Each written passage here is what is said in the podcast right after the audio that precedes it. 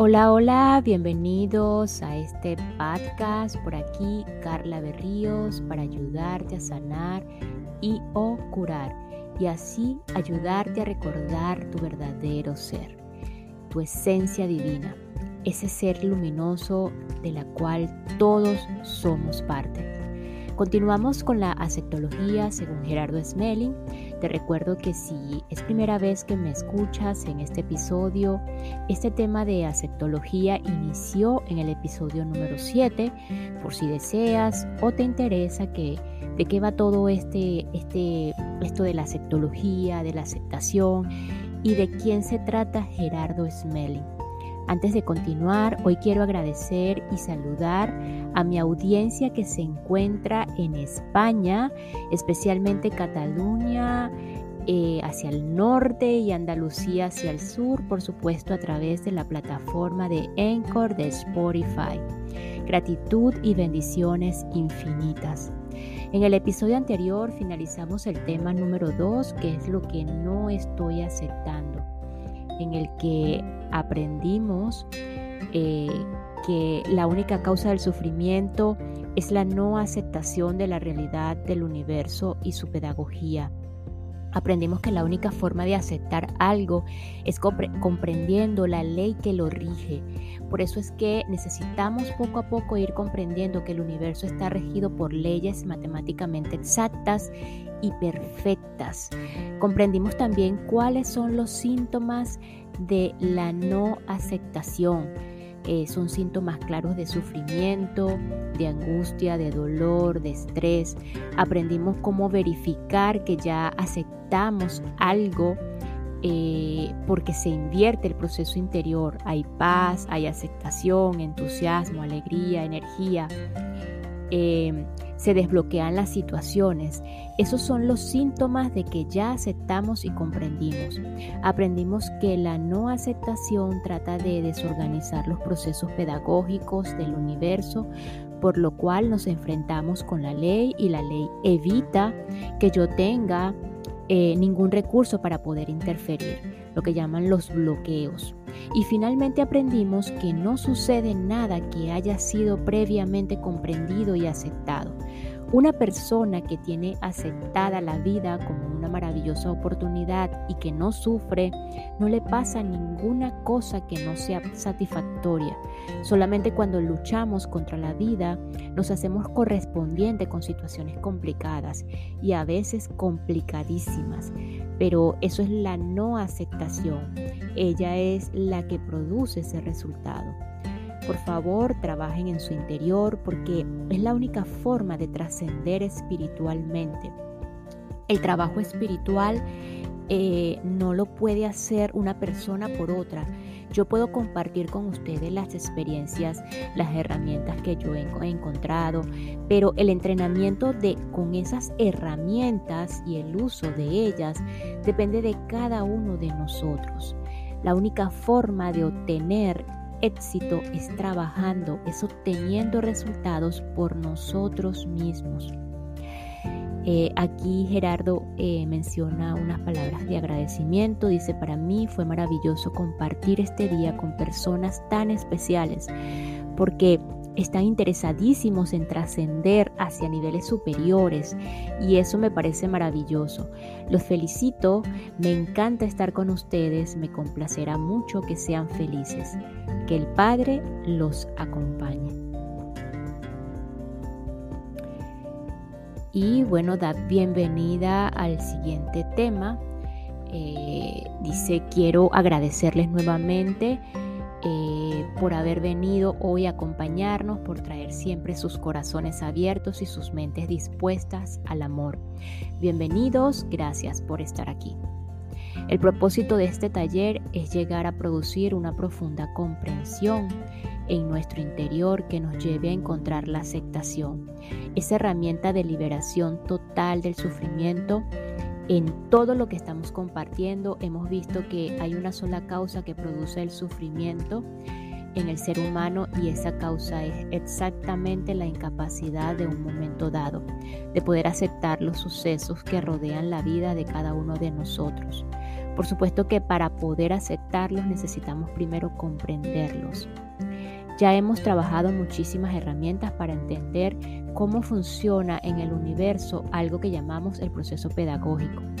En la medida en que vamos entendiendo que la vida es como un gran colegio y que los sucesos a nuestro alrededor no son nada más que las tareas o la tarea que la vida nos pone para que aprendamos lo que vinimos a aprender a la vida que es aprender a ser felices por nosotros mismos y aprender a amar al prójimo como a mí mismo. Ese es el aprendizaje fundamental, porque el uno es externo y el otro es interno.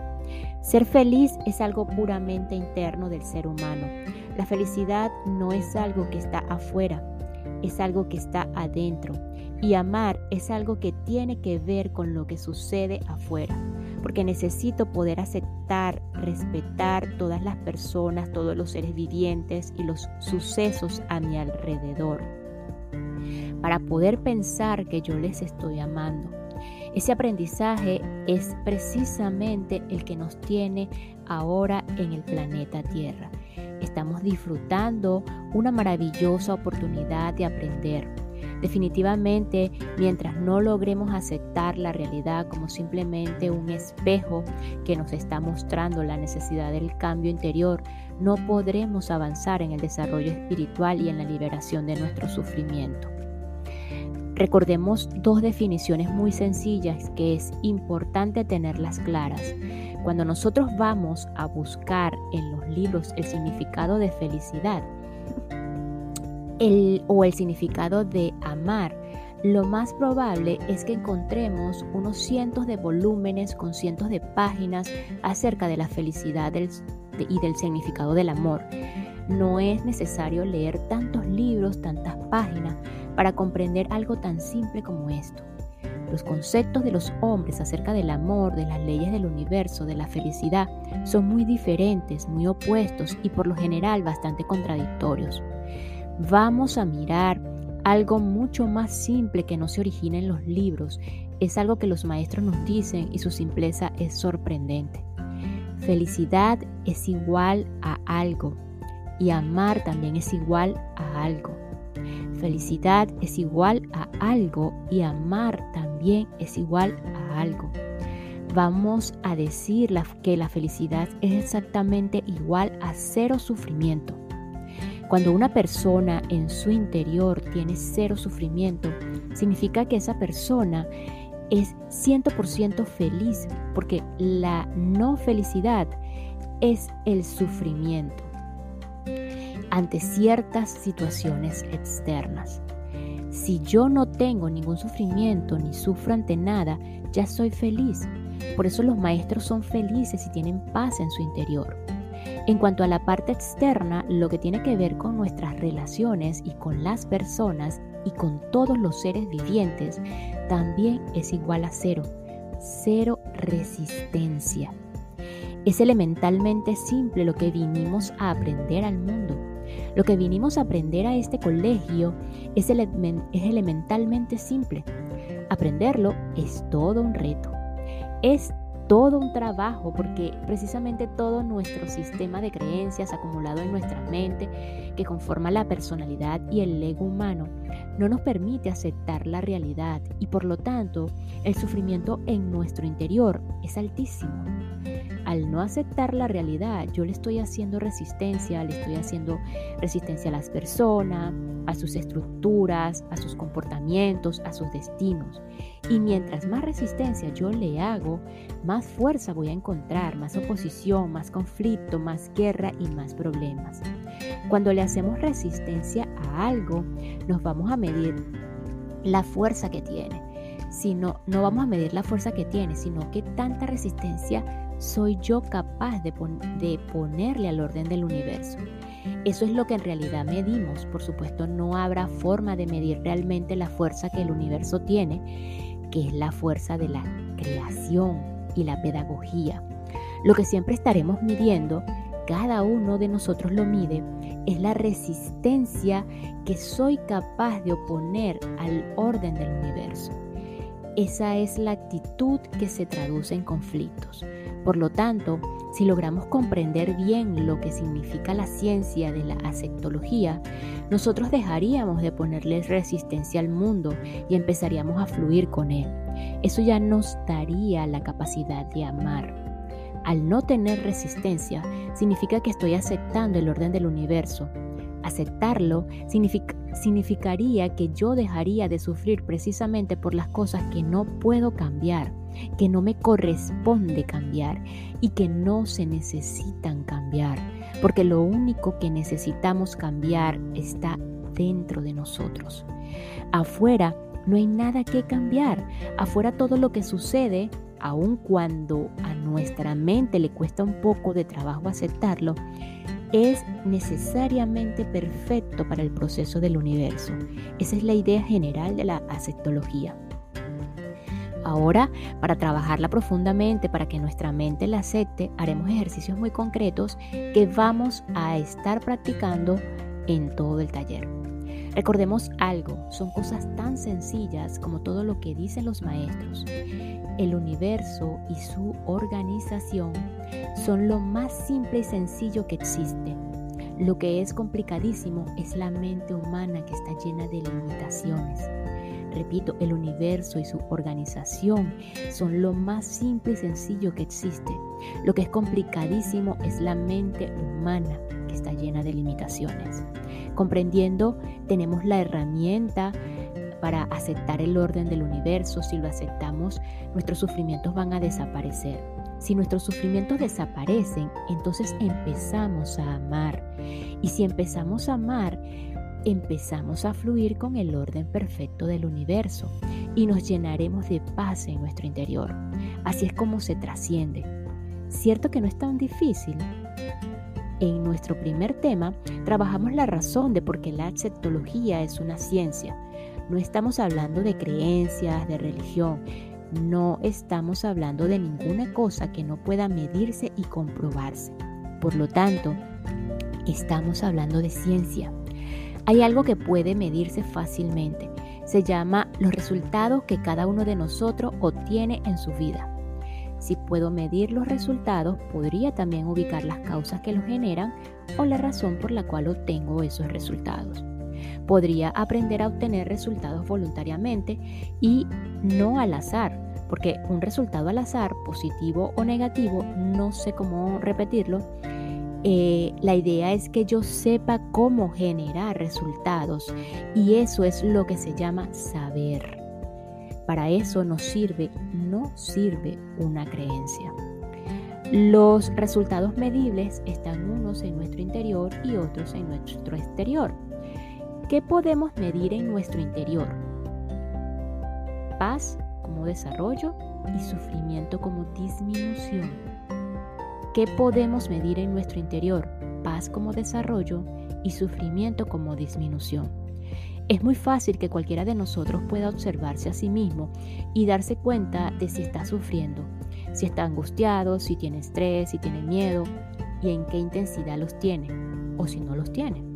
Lo que podemos medir es una disminución de nuestros niveles internos de sufrimiento, de angustia, de miedo, de expectativas, como también podemos medir un, aumento de nuestra paz interior, de nuestra serenidad, de nuestra capacidad de actuar frente a las situaciones con una mayor paz interior y con una mayor serenidad.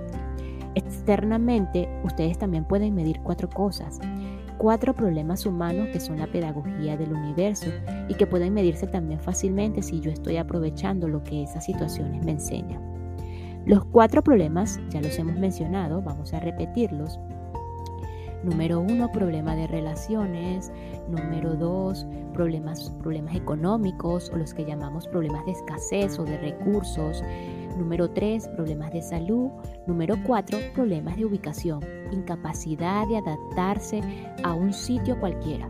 La persona que no se siente bien en una casa o en su casa, se siente bien en el trabajo, no se siente bien en el trabajo, ni en su país, ni en el planeta. Entonces, ¿para dónde va a irse? Veamos cómo puede medirse que estamos haciendo un desarrollo espiritual. Si yo empiezo a tener menos problemas de relaciones, es decir, tengo una convivencia más pacífica con las personas, estoy mejorando espiritualmente.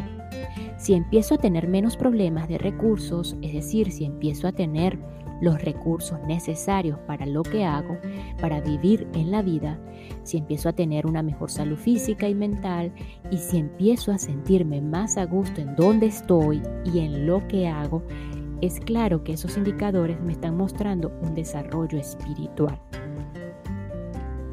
Estamos hablando de algo medible, por lo tanto, estamos hablando de ciencia.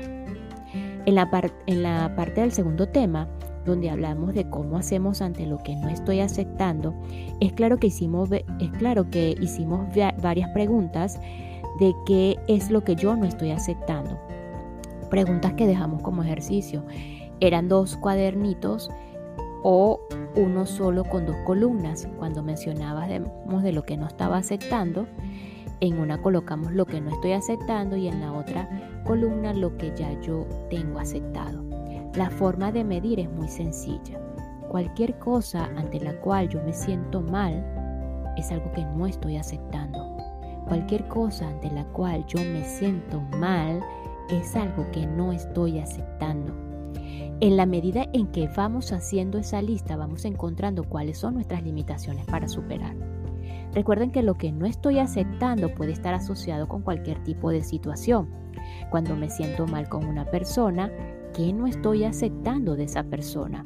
Me siento mal ante una situación cualquiera que no estoy aceptando de esa situación. Si yo estoy observándome cuando voy por la calle y de pronto me siento mal, ¿qué no estoy aceptando? Ahí van a aparecer nuestras limitaciones mentales.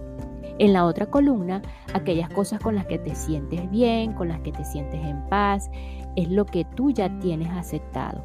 Te sientes muy agradable con alguien o te sientes muy agradable en una situación o en un trabajo. Observo algo que no me causa ninguna inquietud interna. Eso es lo que yo ya tengo aceptado. La idea es ir cambiando la tablita, o sea, e ir pasando de, de una columna a otra hasta que desaparezca todo lo que no estoy o lo que no tengo aceptado, lo que no estoy aceptando y pase a ser todo totalmente aceptado. En ese momento habré concluido prácticamente la totalidad del desarrollo espiritual en el campo humano. ¿Han hecho el ejercicio? ¿Han encontrado alguna cosa que no estén aceptando en este momento de sus vidas? Ante cualquier situación de angustia, de miedo, de sufrimiento, de estrés, hay algo que yo no he sido capaz de aceptar. ¿Cómo me voy a liberar de esa situación? De una manera muy sencilla, aceptándolo. ¿Cómo lo voy a aceptar? Comprendiéndolo. ¿Y cómo lo voy a comprender? Estudiando las leyes que rigen el universo y sus procesos pedagógicos.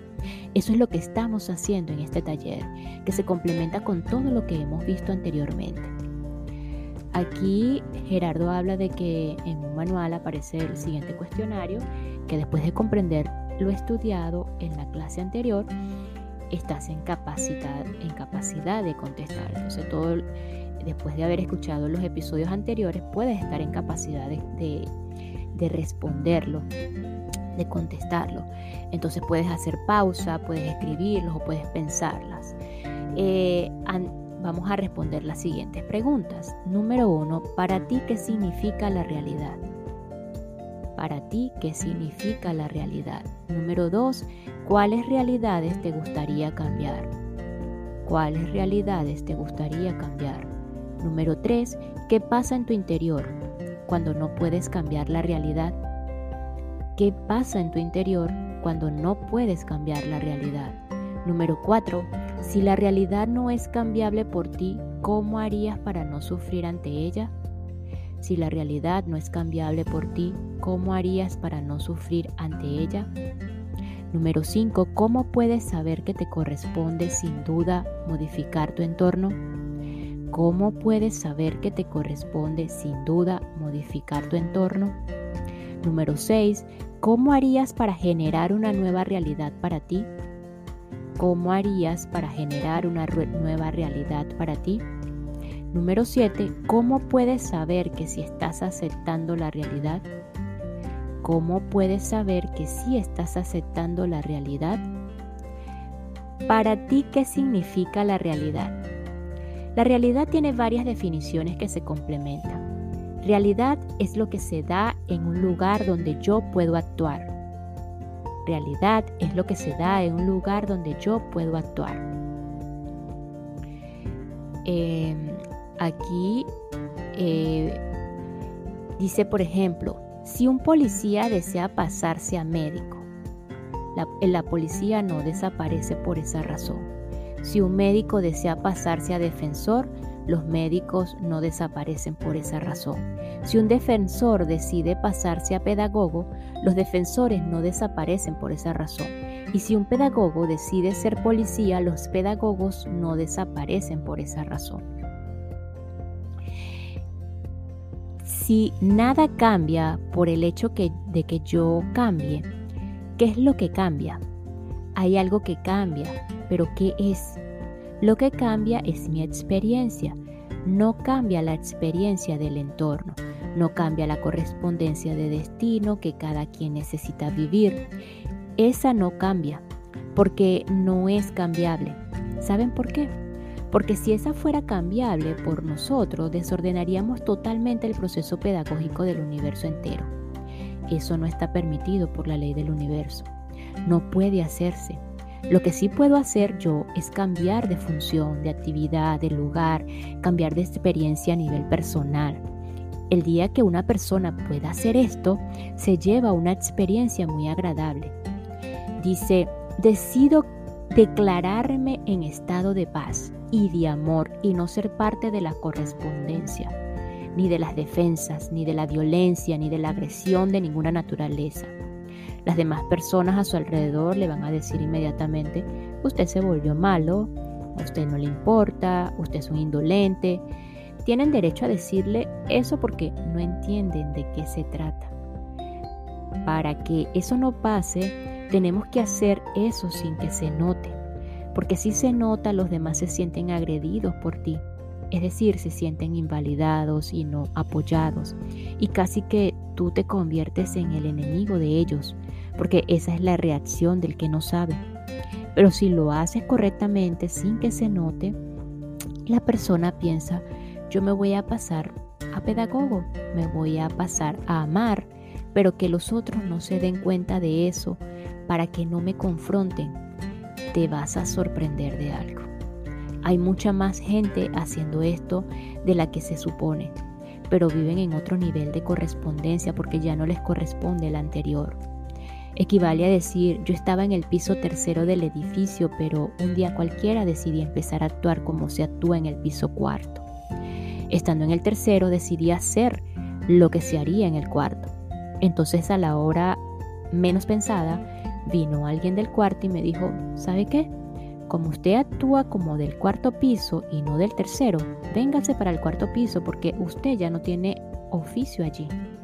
Oiga, ¿y los del tercero? hay unos del segundo que están subiendo al tercero, entonces ellos te van a reemplazar a ti para hacer lo que se hace en el tercero. Con esto quiere decir, o quiero decir que independientemente de que yo haga o no, de que yo exista o de que yo no exista en el universo, nada va a dejar de funcionar como le corresponde funcionar.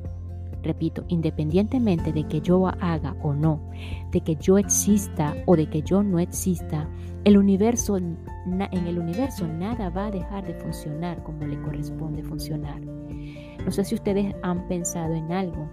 Esta es una reflexión profunda que le hacemos a las personas cuando están confrontadas con algo que no aceptan. Cuando no estoy aceptando algo, entonces me siento con la obligación de cambiar eso que no acepto. Entonces le pregunto a las personas, si tú no existieras en este momento, eso dejaría de suceder. No deja de suceder. Una persona dice, hay que dar limosna porque si no, los pobres no desaparecen. Yo le digo, si tú no existieras, los pobres desaparecerían. No desaparecen porque necesitan la experiencia y habrá otro que te reemplace en eso. Hay que dejar de ser el ignorante de turno El problema de fondo se va a reducir a una sola cosa, experiencia personal. No es el universo el que cambia, no son sus procesos los que cambian. Somos nosotros los que podemos ascender de un piso a otro o bajar de un piso a otro o cambiar nuestra experiencia de vida individualmente. Hay unas técnicas que vamos a seguir estudiando a medida que vamos avanzando el taller, que son las técnicas de la maestría.